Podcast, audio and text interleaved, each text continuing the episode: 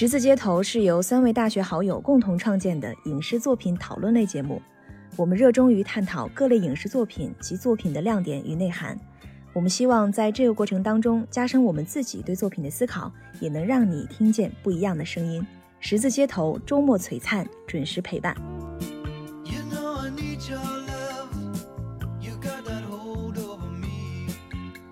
Hello，大家好，我是冯丽娟儿。Hello，大家好，我是猪猪。是的，上一期呢，我们做了一个浅浅的预告。哦，对一下，我们在正式结束，我们在正式开始之前，我们先庆祝一下我们的小宇宙涨了三个粉丝，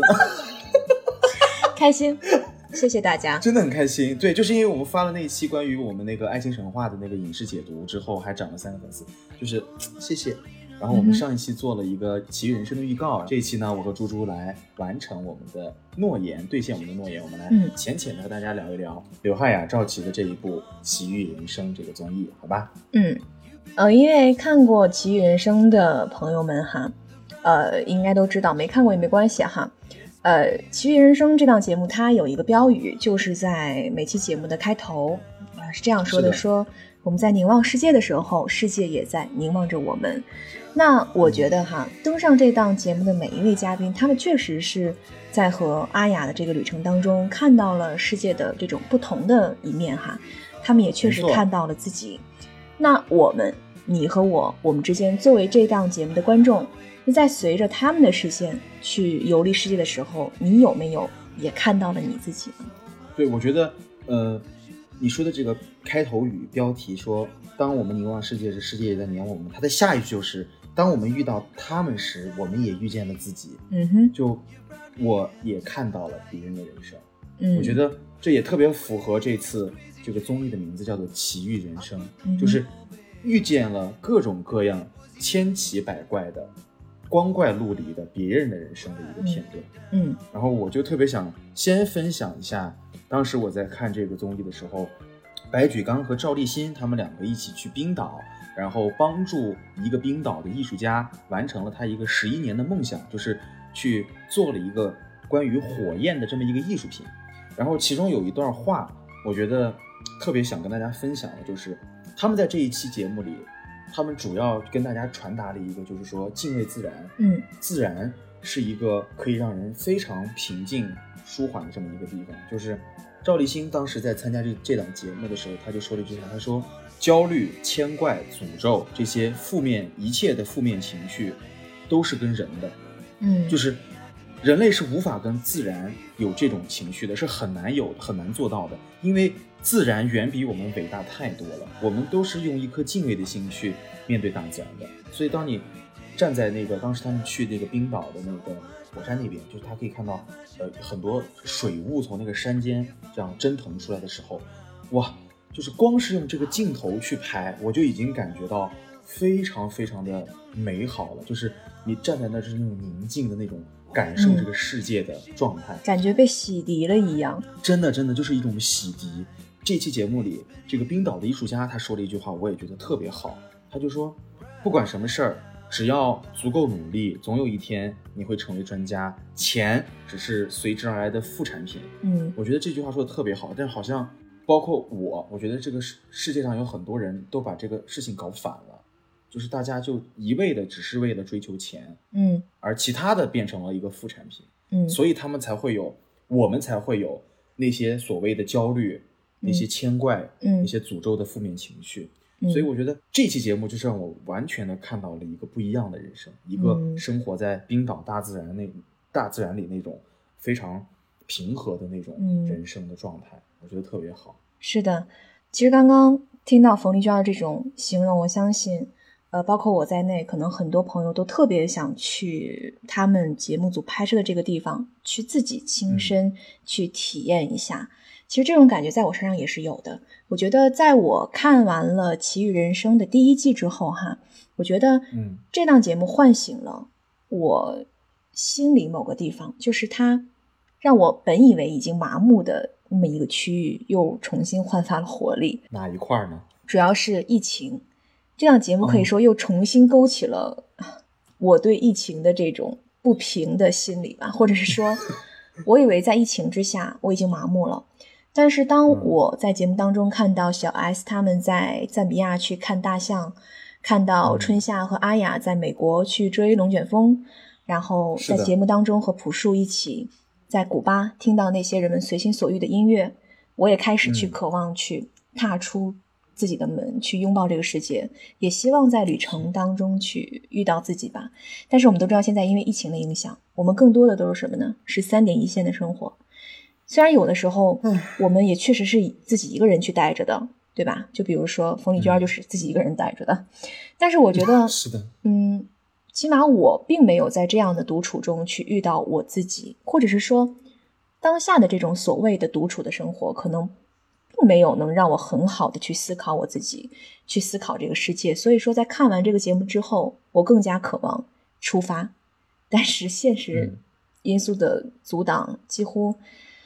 不可能实现。就是比如说像我从成都，比如说去一趟杭州，我可能都要考虑。啊，对呀、你想国内这种跨省的旅游，我们都要掂量掂量，何况是跨国、跨境的这种，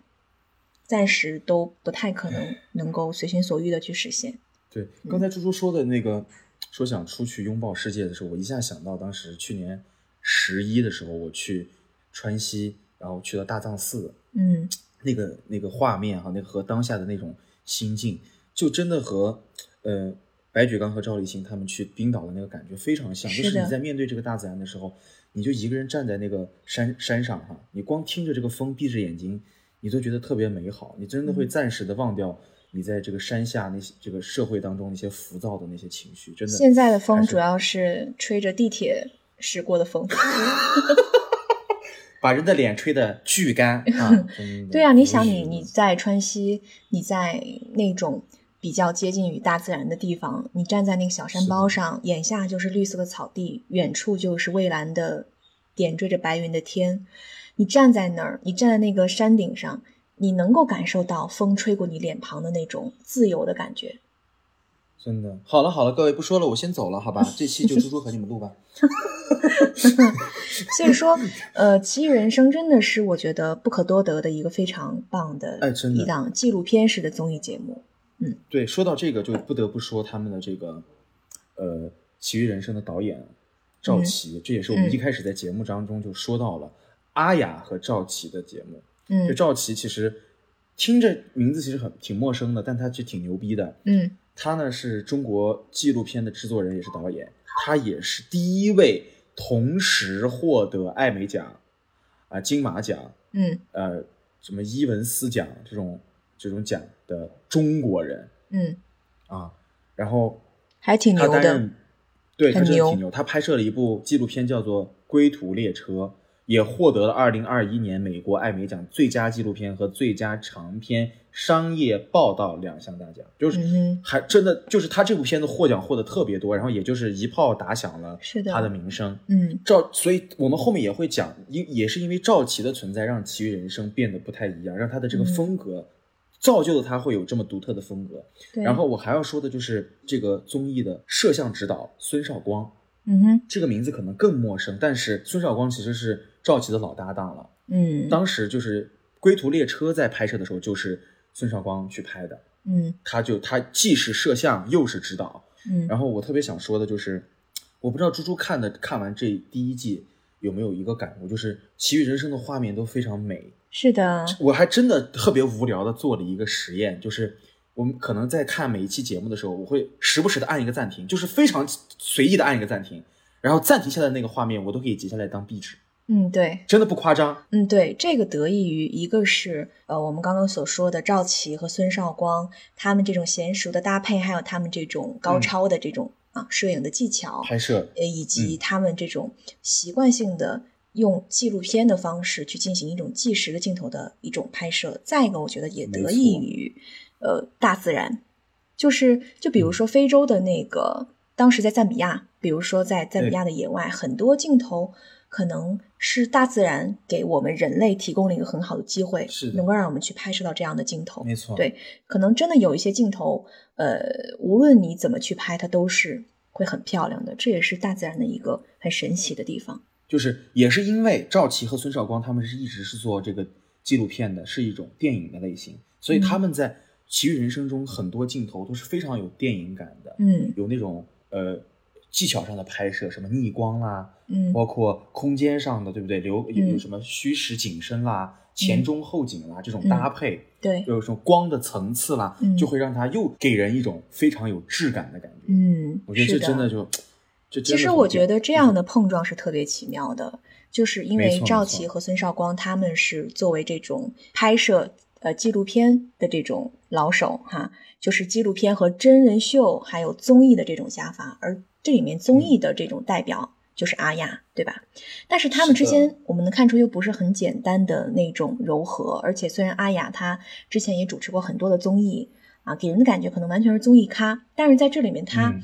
会让你看到她不一样的一面，也就是说，它既有这种纪录片的真实，同时也有真人秀和综艺这种节目效果与看点，我觉得这是很难能可贵的。尤其是我印象很深刻，是在朴树那一期，嗯，嗯引发了我很多的思考。其实这一期节目很多人都不爱看，你看了吗？我看了，但是没看完。我也的确不爱看，就是因为嗯我觉得朴树的那个态度让我是的有一点点不适。对，很多人嗯都像你这样的一种想法，就是觉得没意思，觉得无聊，觉得不好玩，觉得为什么节目组要邀请一个所谓的这么啊打双引号的不礼貌的朴树来参加这档节目呢？啊，尤其是朴树，他是第五期吧，第六期就是宋佳，宋佳他们那期特别嗯欢脱，特别的愉快，三姊妹对对吧？形成了一种特别强烈的对比。其实朴树他给人的感觉一直就是一个很耿直的 boy，对吧？之前呃，我记得他参加节目，主持人采访他说：“你为什么来参加我们节目？”然后朴树朴树说：“是因为你们让我来的呀，就是对吧？” 对啊，很多人开玩笑对，嗯就说朴树出又出来录节目，是不是又没钱了啊？包括在节目当中，很多人反感，就是嗯，朴树一开始就在机场说：“我后悔来了。”包括嗯后来请他们是去古巴嘛，然后请着请古巴的摩托车队去来带他们一起玩的时候，朴树就会跟节目组说：“我对车不感兴趣。”所以说很多人都说他没礼貌。其实，嗯嗯，我看的时候反而不是很很反感，我不知道为什么，因为我在想，他真的没有礼貌吗？因为我在看节目的过程当中，我觉得他不是没有礼貌，相反，他虽然说自己后悔来这档节目，但是他还是一遍一遍的强调，就是说自己会好好的配合完成节目的录制，因为他答应下来了，对吧？虽然刚开始到古巴的时候，他对古巴啊没有感觉，对摩托车也不感兴趣，但他也从来不会和当地的古巴人直接这样讲，他知道这样不礼貌，也同样也会笑着去聊，去尽力去配合。他只不过就是把自己内心的一些想法去说出来了。你想，他自己评价自己是一个什么样的人？是一个不合群的，呃，比较孤独的，且有当有很多人去围在旁边的时候，他是不轻松、不自在的。他会更加的去享受独处的这种时间。但是你想，这档节目其实真的在最开始的时候没有给他让他放放松的空间，不是说这档节目有问题，而是客观上来讲必然是会这样，因为我们都知道综艺这种纪录片式的综艺肯定需要很多镜头去拍摄，对不对？人一多，他就不放松、不自然啊，而且他又是喜欢独处，但是他要到古巴又要和这么多当地人去进行一个相处，所以说必然会使得他刚开始会有一些嗯比较 down 的这种情绪在。对，但是其实真的，我觉得朴树他，我觉得他是这档节目的一个金句王，那些句子一套一套的。我我印象最深的一句就是：先把自己放在那儿，别期待结果，等等看。嗯，有这样的一句话。所以说，我觉得朴树他在这档这期节目当中所呈现的，就是一个等等看的结果。可能他自己也不知道自己在等什么，可能我们也不知道为什么他会在开始的时候这样的所谓的不配合。但是他真的朴树，他真的就像他的名字一样，他就像一棵树在那儿，他只为自己，对他只为，他只会去，嗯，去自己在那儿茁壮的生长，不需要你去看顾他，他也不会被其他的人的目光和评价所裹挟，他就是他，他就是那样的一棵树在在那儿，朴树就是朴树，所以说，呃，不要，我觉得不要奢望。朴树能够为了一档节目的节目效果或者娱乐综艺感而去做出一些什么样的改变，我觉得几乎不太可能。嗯，所以说，呃，后来我为什么会会说觉得，嗯，这档节目这期节目给了我一些不一样的想法，是这期节目在弹幕上我也发现了很多人会去评价没意思、不好玩。我在想，是不是当下的观众有点太着急了，就是去会更多的被那些所谓的好玩的、有看点的、劲爆的节目的情节设置所吸引。我为什么会想坚持看下去？是我真的很好奇，一个在节目刚开始是这样的一种态度的一种。嗯，一个一位嘉宾，他会经历什么样的事情在古巴？他会受到什么样事情的改变啊？而去慢慢的填补或者说丰富自己的生命，通过这趟旅程来丰富自己的生活。所以说，我想等等看，我想等等看下去，朴树会在结尾还会不会是这样的一种表现？所以说我把这期节目看完了，也确实，在在古巴游玩当中。嗯，朴树虽 虽然说最开始哈，他不是说对摩托车没兴趣吗？但是后来他试了一下人家人家人家的摩托，真香是吧？就真香了，就是而且就是开始他问说哪一辆摩托最慢，他就坐哪一辆。后来呃驾驶过程当中主动让人家开快点儿，就是想体验那种 风驰电掣的那对，就玩嗨了有点。从那个转折点之后，朴树才开始慢慢的放松下来。开始和周围的人肆意的去聊音乐，他也开始想去展示自己的作品、自己的歌。其实，呃，节目组为什么会保留下来朴树的一些言言论？难道他们不知道这个节目播出之后会有人有反感他的想法吗？绝对会的。嗯，其实我觉得，作为剪辑师来讲，想把他那几句话、那几句话剪掉，而把朴树塑造塑造成一个很所谓的合群的人，很简单。嗯很简单，但为什么他没剪掉？他留下来了，他没把那几句话筛掉。就是我觉得这也是这个节目的一个很大的特点，就是真实。他希望把呃每个嘉宾的真实的感受去体体现出来，尽最大可能去保留下来，去把人们心中所谓的那个怪兽释放出来。这也是他纪录片式的一种体现。所以说，我觉得这一期节目是有。吸引到我的，也让我有一些思考。我真是我的妈呀，太好了！真的就是刚才猪猪在说的时候呢，我也记了几个点。嗯，首先就是我要就就着他的话说，就是真实这个事情。嗯嗯，我记得我在看这个赵琦关于《奇遇人生》的采访的时候，他说过一句话，他说：“我们这个是真的没有剧本的，嗯，我们这个就是把嘉宾、主持人和。”我们要去参与的那个人生的对象的那个主人公，三个人撂在这个环境里，他们有什么样的化学反应，他们自己去碰撞。其实你知道，能感觉到，就是我觉得阿雅在第一期和小 S 他们之间去玩的时候，我觉得阿雅是比较自在的。对，就是到第二季，对，到第二季春夏来的时候，两个人在去看龙卷风的那个路上，在车里面。我觉得是有一点点小尴尬存在的，是的，因为那个时候两个人才刚加，的对，那个时候两个人才刚加微信在车上，是的，所以说他是真的太真实了，我觉得。对，而且就像其实我我印象也比较深刻就是你说的小 S 那一期，他们去赞比亚看大象，然后中间两只小象丢了，节目组当下就是立刻改变之前之前计划好的行程，就是去追小夏。这个也是他们真实性的一个体现，所以觉得真的这就是得益于要得益于赵琦之前真的是出身于纪录片这样的一个导演，嗯，他很会就是把这个真实和这个综艺放在一起。我觉得你说的特别好的，一个还有一个就是说，大家只关注娱乐，就是太关注这个东西之后，所以我觉得为什么赵琦也会选择用《奇遇人生》这种方式跟大家见面，也是一个就是大家可能真的太关注于娱娱乐这一块之后。纪录片这种比较平静的、比较慢慢来的东西，大家就没心思看了。嗯，所以他就可能有一种曲线救国的感觉吧。嗯，对。然后，然后我觉得，呃，朴树那段话，我觉得太好了。这句话我觉得特适合我。为什么这么说？就是，其实我觉得我自己也是一个很着急的人。就是，我觉得好像大家现在都是一样，就是我需我需要赶快得到一个结果。但是朴树人那个话就说说的很好。先把自己放在那儿，别期待结果，等等看，嗯，是不是啊？嗯，这个时候呢，你们的娟子就不得不又来一个深夜的话题，来吧，开始吧。咱们的老粉知道，咱们就说冯丽娟之前就是跟大家说的这个约会对象，啊，比较庆幸的就是说，呃，这几个月我们还一直在交流当中，嗯哼，但是呢，由于我个人真的太着急了，就觉得哎呀，是不是应该要有一个结果的时候，但是对方却有一种就是他像朴树的那种感觉，你知道吗？就是的确，我觉得是需要了时间再去了解的。嗯但嗯是当你没有得到这个结果的时候，你就会很焦虑，嗯，就会很嗯日怪，这啥？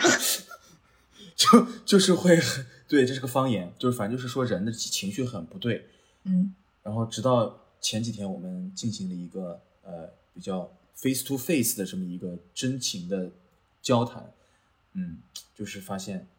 过程其实很重要。嗯真的，就像刚才嗯猪猪说的那个朴树的那个也是一样，它这个过程是很重要的。嗯我接着呢就往下说，嗯哼也是因为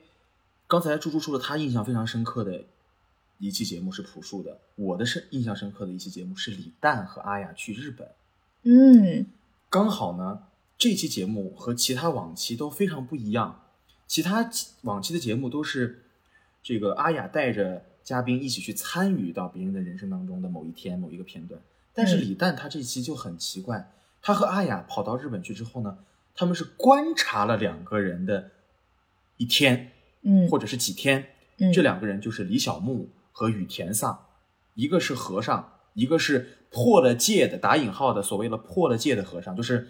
他又结婚了，他也在吃素吃肉，他就没有任何的禁忌，还开了个酒吧对他同时还是一个 酒吧的老板，对，然后李小牧是这个在日本奋斗了十五年，然后在歌舞厅这个地方一直干，然后到那到拍摄的时候，应该是一八年的时候，他自己参参选这个日本的议员这么一个人物，嗯我觉得很奇妙。这期节目真的就是一个过程，他没有给我们展示任何的，比如说李小牧最后成为了一个日本议员的结果，或者是羽田丧最后无法抉择他到底是要怎么样经营这个酒吧的结果，没有，就是一个过程，看他们是如何在这个日本生活的，就很很不像小 S 可能他们所谓的找到了两只象是一个好的结果，比如说像是这个白举纲和赵立新他们去冰岛帮助别人完成了这个火焰的艺术装置艺术品，嗯这是个结果，嗯。但是他们那完全没有。也也让我思考的一个问题就是说，为什么把李小牧和雨田这两个人放在一起？嗯。为什么他们这是十期节目当中唯一一期同时出现两个主人公，并且有这个观察的这么一期？我就觉得雨田和李小牧共同的地方就是他们对于一个事情的坚持，一种执着吧，他们嗯不放弃，嗯尽尽管可能会有外界很多质疑，比如说像雨田，他是一个破了戒的和尚。嗯别人就会觉得，嗯，合理吗？他不像一个普通的正常的打引号所谓正常的和尚，就是李小牧也是一样的，一个五十当时是五十四五十四岁的一个中国人，在日本需要自己竞选议员，嗯。就是在外人来是完全不敢不敢想象，但是他们每一天 every day 都在重复做这个事情，嗯。我觉得又和白举纲那期是梦幻联动了，就是嗯。只要你够努力，总有一天会成为专家。其实你这样让我想起了，就是呃宋佳他们那一期，呃中国的那个女拳王蔡宗嗯菊嗯的故事也是啊。小的时候家庭条件很不好，然后被父亲送去了体校，然后为了能够报答父亲母亲的这个恩情吧，算是，然后嗯努力的打拳，努力练拳，最终成为了一个女拳王。女拳王但是在她背 后，我觉得这更辛苦，需要你吃太多的苦了，体力上的苦，精神上的苦。你要不断去挨打，去进行呃与甚至是和自己的这种精神的这种殊死搏斗。我就觉得他们的不同点又在于什么呢？不同点就是在于，就像李诞说的那句话，羽田这个人他是没有办法跟我们沟通的，他的境界太高了。就 我也觉得，就是我看那个节目的时候，我觉得 他像一个上帝视角，就对，李诞的原话就是他可能瞧不上我们，就是 层不在一个层次了。嗯但是李小牧呢，就可能因为他之前在歌舞伎打拼，完全就是一个从底层慢慢摸摸上来的人，他可能嗯。他愿意乐意去分享他的那段经历，他嗯。见人就说，他很自豪，嗯。然后他的他的他他他他对生活的态度和任何一个五十四岁的人拿出来可能都不太一样嗯。啊。然后刚好非常巧的什么，就在录节目的当天，就是今天五月七号，嗯，我在录节目之前看到他在直播，在抖音平台直播。李小牧吗？我对我就点进去，我就点了关注，然后并且听在听到他在直播的内容是什么，就是他在中国有非常多的粉丝，然后他就会有一个连线，每一个粉丝会问他一些问题，他真的就是直言不讳，有什么答什么，然后会乐意于分享他自己的一些经验或者是经历。我觉得这个可能就是不一样的地方，也是我觉得看完这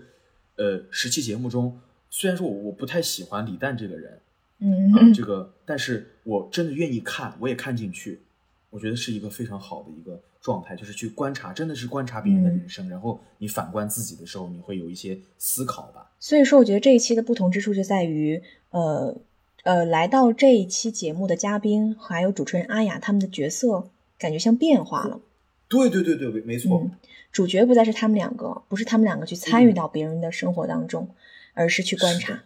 去在观察当中去反观自己的生活。其实像刚刚你说到的这个李小牧也好啊，然后还有像我刚刚提到的女拳王也好，我觉得他们更多的都是坚持住了那个过程，也享受在那个过程当中。包括刚刚你说的，就是过程这个问题，我觉得在春夏那一期节目里也有体现。我觉得春夏有一句话说的很好，他说：“现代人嗯就是太着急了，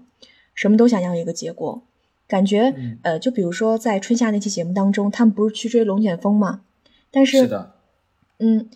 但是可能当我们追龙卷风变成了一个执念的时候，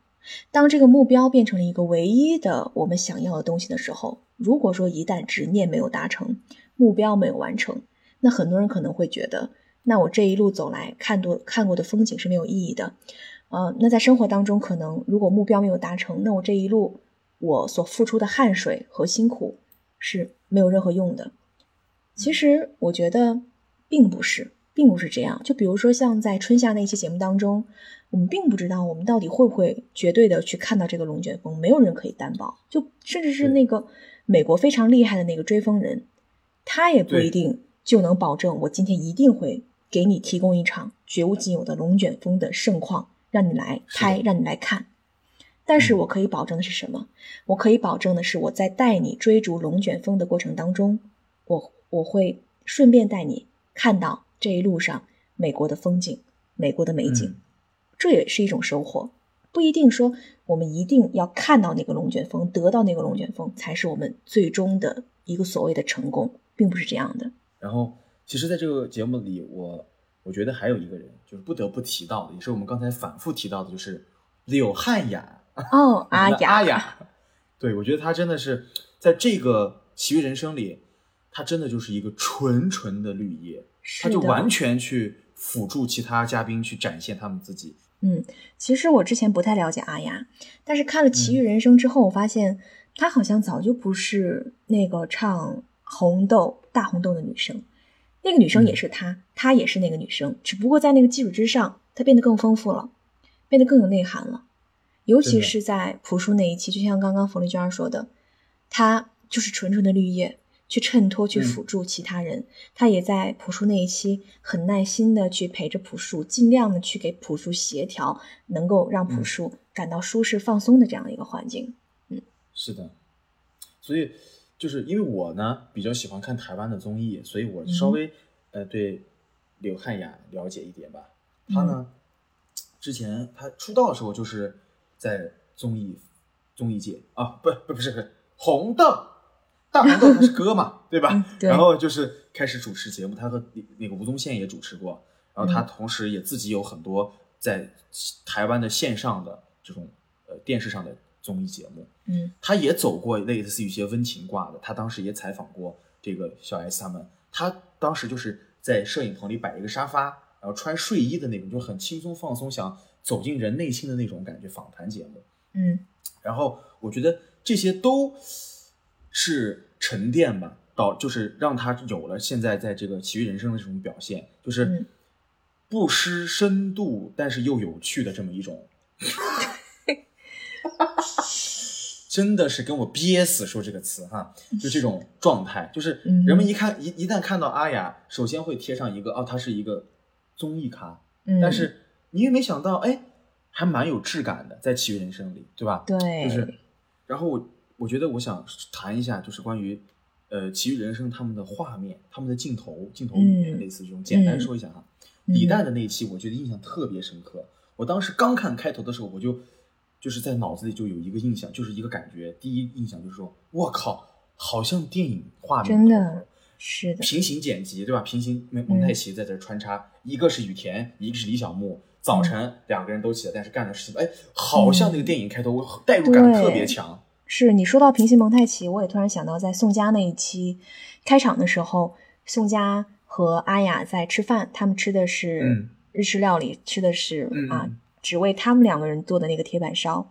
然后他们边吃的时候边在猜测，就是女拳王的生活饮食啊。宋佳就嗯觉得女拳王肯定会特别讲究啊，什么湿度啊、温度啊，有人按摩呀，嗯然后今天摄入卡路里多少啊，什么什么什么的嗯。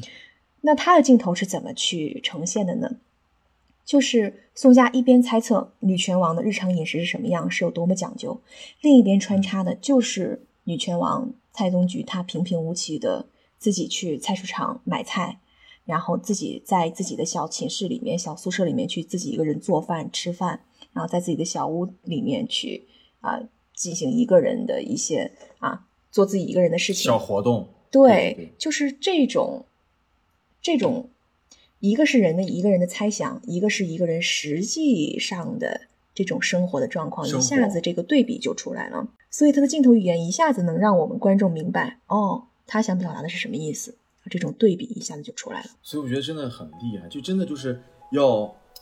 感谢这个赵琦他之前的一系列的作品的对累积和沉淀，让他出现这种和真的是纪录片和综艺结合的那么好，嗯真的让我觉得大家真的值得去看一看。呃，《其实人生》也有二了嘛，然后嗯他同时很高兴认识你，嗯这一部在抖音上进行直播的这样一个节目，也是刘汉雅和赵琦合作完成的。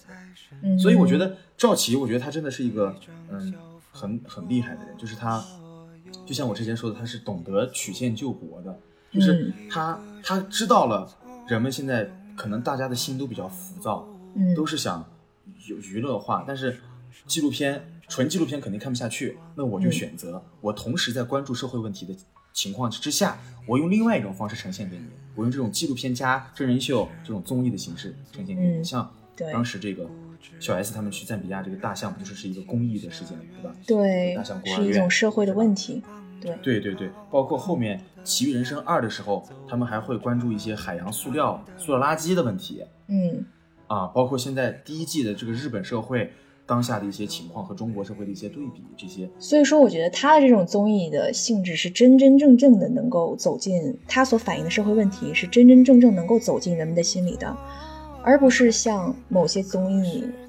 这样拉踩不太好哈。但是我真的觉得高下立现一下就出来了，有些综艺就会，比如说也是为了就是宣传这个垃圾的问题啊，或者怎么样，就会让一些明星去捡垃圾呀、但是格局。哎呀，但是就是作秀会有点明显，嗯因为明星们他们穿戴整齐、光鲜亮丽，然后全身上下套着非常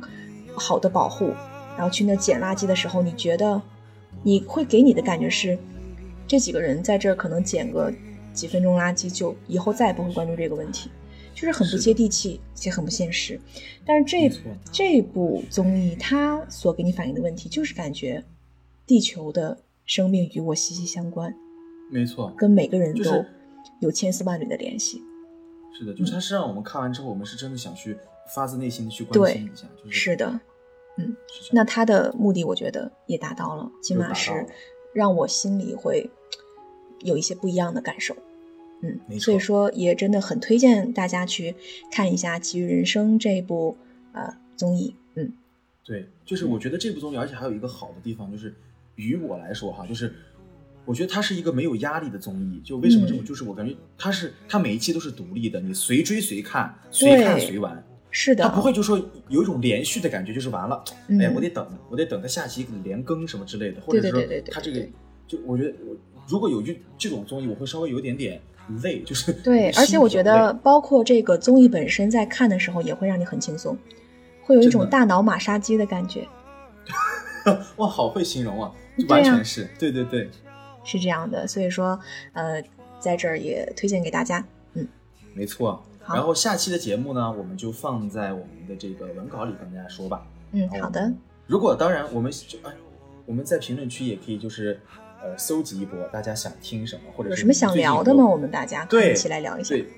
没错，你们最近感兴趣的一些影视作品，什么综艺啊、电视剧、电影都可以，然后我们到时候可以浅浅看一下，我们就做一个筛选，好吧？是的，好，拜拜，拜拜吧，See you next time。下期节目再见，嗯哼，拜。拜拜。是